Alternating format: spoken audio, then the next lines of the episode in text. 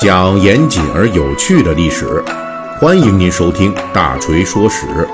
我们的其他专辑也欢迎您的关注。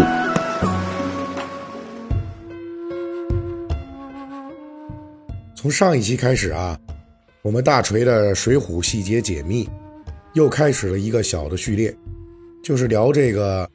古典小说《水浒传》里边出现的各种骂人话。上一期呢，我们就介绍了一个被朝廷文武官员和水浒的好汉们共同鄙视的古代职业，这就是村夫的村。本期大锤呢，继续跟大家聊这骂人话的故事。那么我们要讲的是这个《水浒传》中出现频率最高的一句骂人话，这就是“贼”字啊。这个字啊，搭配上其他内容，就构成了《水浒传》中最常见的骂人话。而且在《水浒传》里边，这个“贼”字头的骂人话，可以说是所有人都可以用来骂街的。而且骂街的对象，也可以是适用于所有人，就是所有人都可以骂所有人啊。可能呢，也正是因为这种高度的适用性，就让这“贼”字头的骂人话，成为水浒世界里边出现频率最高的词汇了。比如，它可以出现在高俅在殿帅府高堂之上，用来骂教头王进，高俅就骂他是贼配军；也可以作为花和尚鲁智深的口头禅，就是“直娘贼”。哎，花和尚鲁智深呢？就拿这个来骂这五台山寺庙的门子，还有像小霸王周通，他用来骂和尚的贼秃啊，还有官差就骂这豹子头林冲啊，说你是贼骨头。那林冲呢大报仇的时候，就用泼贼来骂陆谦，还能出现这林冲骂高俅是贼，阮小五骂何涛是贼官。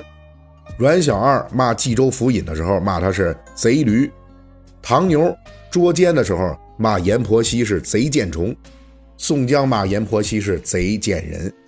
甚至啊，连林冲在梁山上火并汪伦的时候，那骂出来的都是你这嫉贤妒能的贼，不杀了要你何用？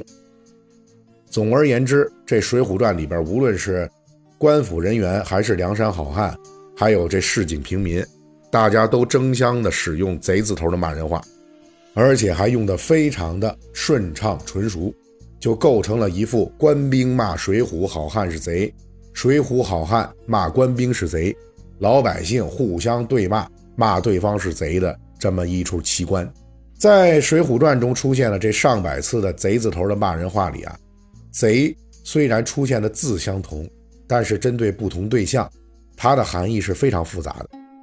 这就涉及到“贼”这个字作为古代骂人话的一个历史发展过程。那“贼”字头的骂人话可以说是我国历史非常悠久的一句骂人话了，它至少在秦汉时代就已经出现了。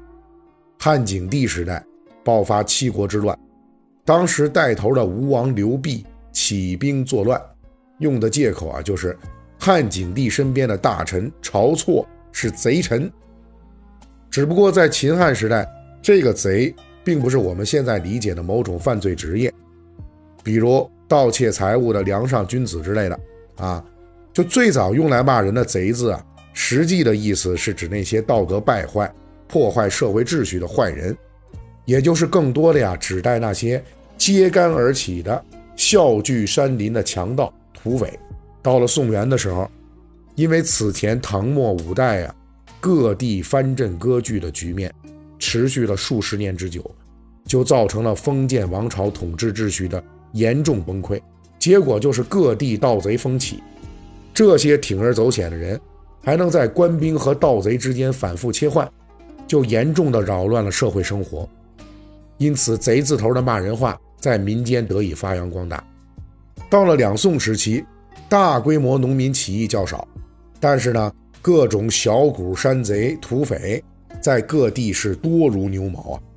甚至于让北宋朝廷采用招安收买的方法，把各地土贼编入湘军。由于熟悉度的提高，因此在老百姓这边啊，贼字头的骂人话也因此就变得更多了。而且还有在这个原有的强盗、土匪的这意思基础之上啊，又增加了很多时代特色的职业属性。比如说这贼，也可以指代那些懒汉、无赖，以及有害人之心的歹人。在《水浒传》中，武松大闹飞云浦，杀掉押送他的两名官差和蒋门神埋伏在那里的两个徒弟，一共四条人命啊！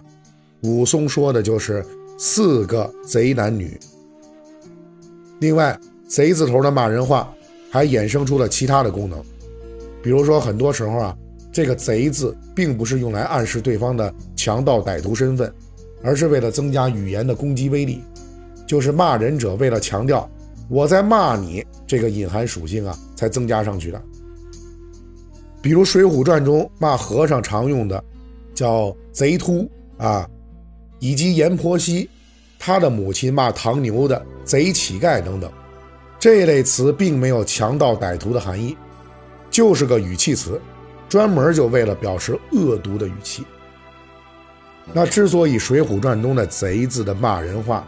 成为各个阶层熟练使用的骂人话，最直接的原因呢，就是《水浒传》继承自宋元时代开启的水浒戏和《水浒传》的这个话本故事。这些民间故事在宋元时代形成过程中，由于考虑到是市井观众的观感啊，因此大量的就加入了“贼”字头的骂人话。这一点在元代杂剧中体现的特别明显。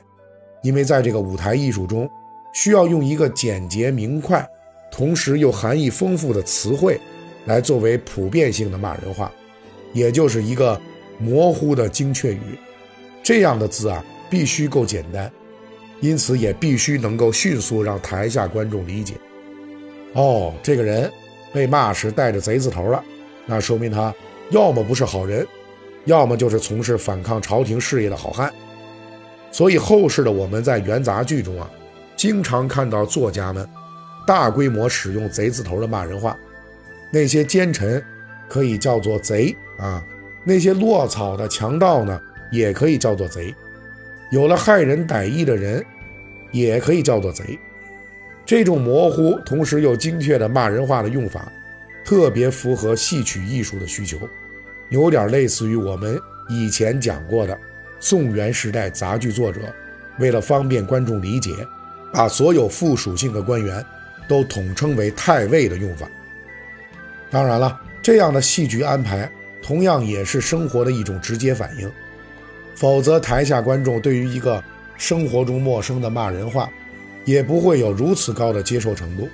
从这个角度来说，《水浒传》中出现的“贼”字头的骂人话，一方面是宋元时代生活的精确反应。